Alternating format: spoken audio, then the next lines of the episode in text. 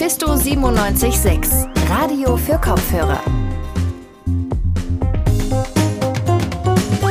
Stellt euch mal vor, ihr habt eine Glutenallergie und müsst deswegen immer ganz genau darauf achten, ob irgendwo Gluten drin sein könnte.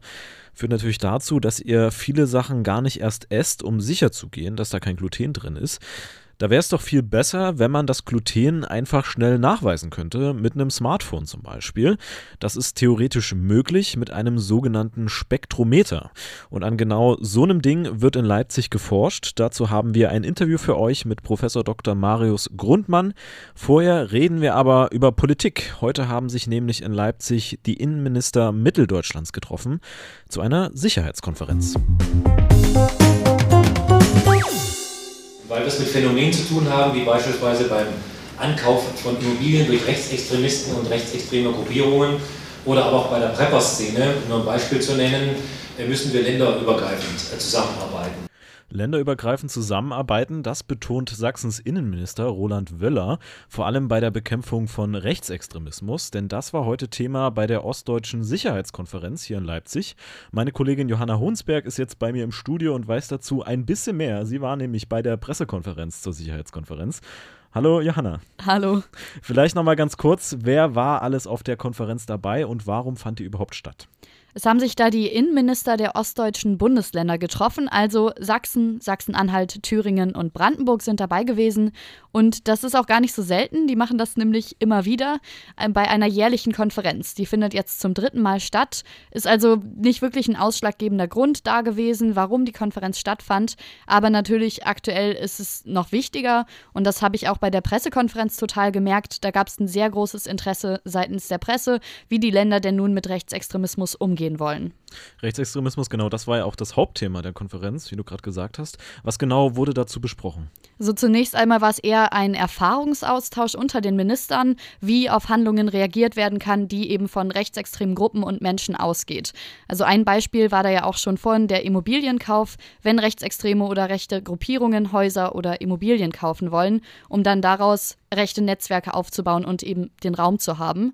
Da wollen die dann oder wollen die Minister einführen, dass es eine länderübergreifende Arbeitsgruppe gibt. Die soll dann ein großflächiges Lagebild erstellen und dann werden da eben die Tendenzen früher erkannt. Immobilienkauf von rechtsextremen Gruppen ist das eine Problem. Äh, zum Umgang mit Rechtsextremismus gehört aber auch noch dazu, sich mit rechtem Gedankengut in den eigenen Behörden auseinanderzusetzen. Ja, genau, da gibt es ja den aktuellen Fall hier in Leipzig. Die Polizei, die hat am vergangenen Freitag einen Polizisten suspendiert, weil der sich eben fremdenfeindlich und rechtsextrem in Chats geäußert geäußert hat. Und da habe laut Sachsens Innenminister Roland Wöller auch die Polizei Sachsen ein Rassismusproblem. Es habe insgesamt 17 Fälle in den vergangenen fünf Jahren gegeben.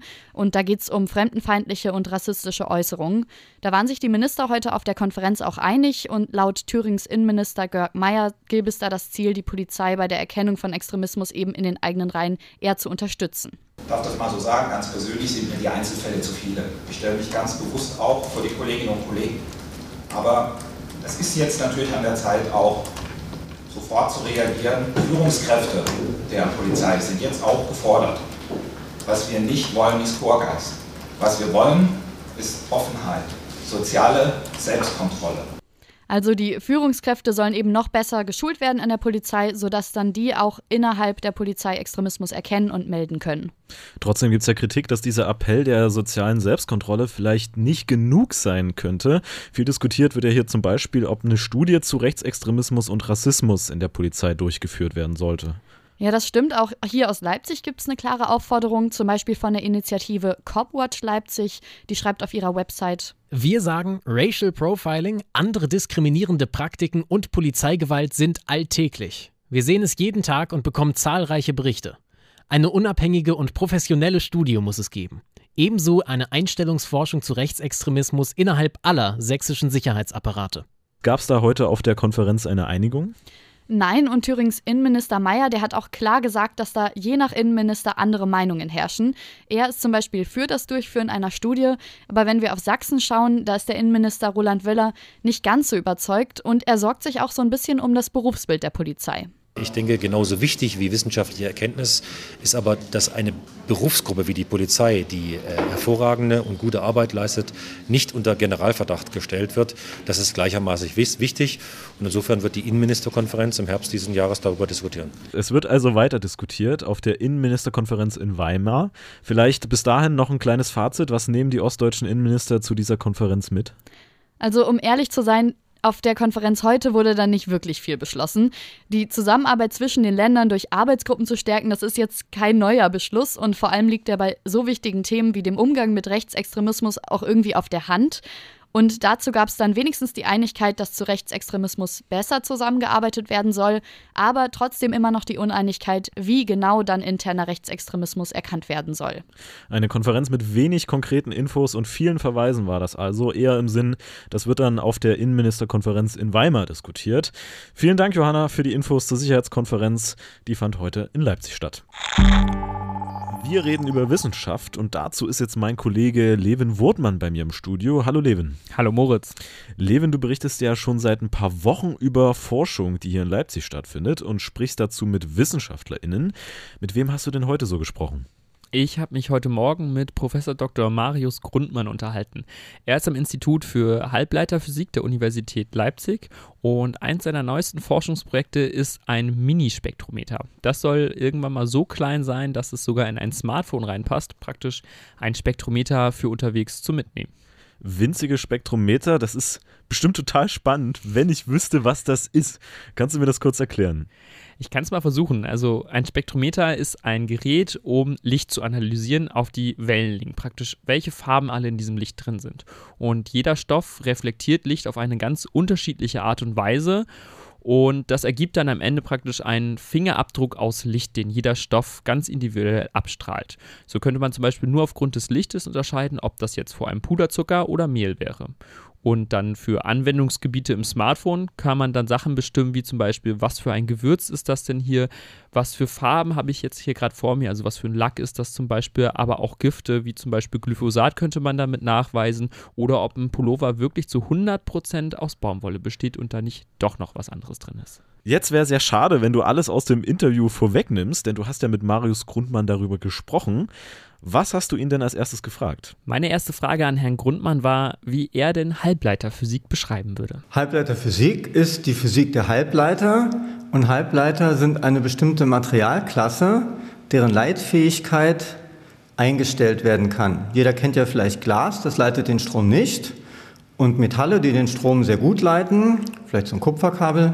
Und Halbleiter liegen von der Leitfähigkeit dazwischen. Und die kann zwischen fast isolierend zu sehr gut leitfähig eingestellt werden. Und mit diesem Prinzip, mit dieser Idee kann man halt Dioden, Transistoren herstellen, also ganze Computerchips letzten Endes. Viele kennen den Beruf des Physikers oder der Physikerin ja nur aus einschlägigen Serien, wie sie im Fernsehen laufen wo dann den ganzen Tag coole Experimente im Labor gemacht werden oder man stundenlang nur auf eine Formel an einer Tafel starrt und überlegt.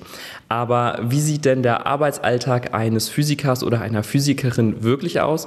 Beziehungsweise wie sieht Ihr Arbeitsalltag so aus? Also mein Arbeitsalltag ist natürlich neben der Physik durch Gremiensitzungen äh, auch bestimmt und Gutachten schreiben diese Dinge. Aber der Physiker an sich bei uns arbeitet im Labor. Wir machen auch coole Experimente. Wir stellen Schichten her, dünne Schichten, die sind viel, viel dünner als ein Haar zum Beispiel, auf denen letzten Endes dann alle diese Bauelemente beruhen.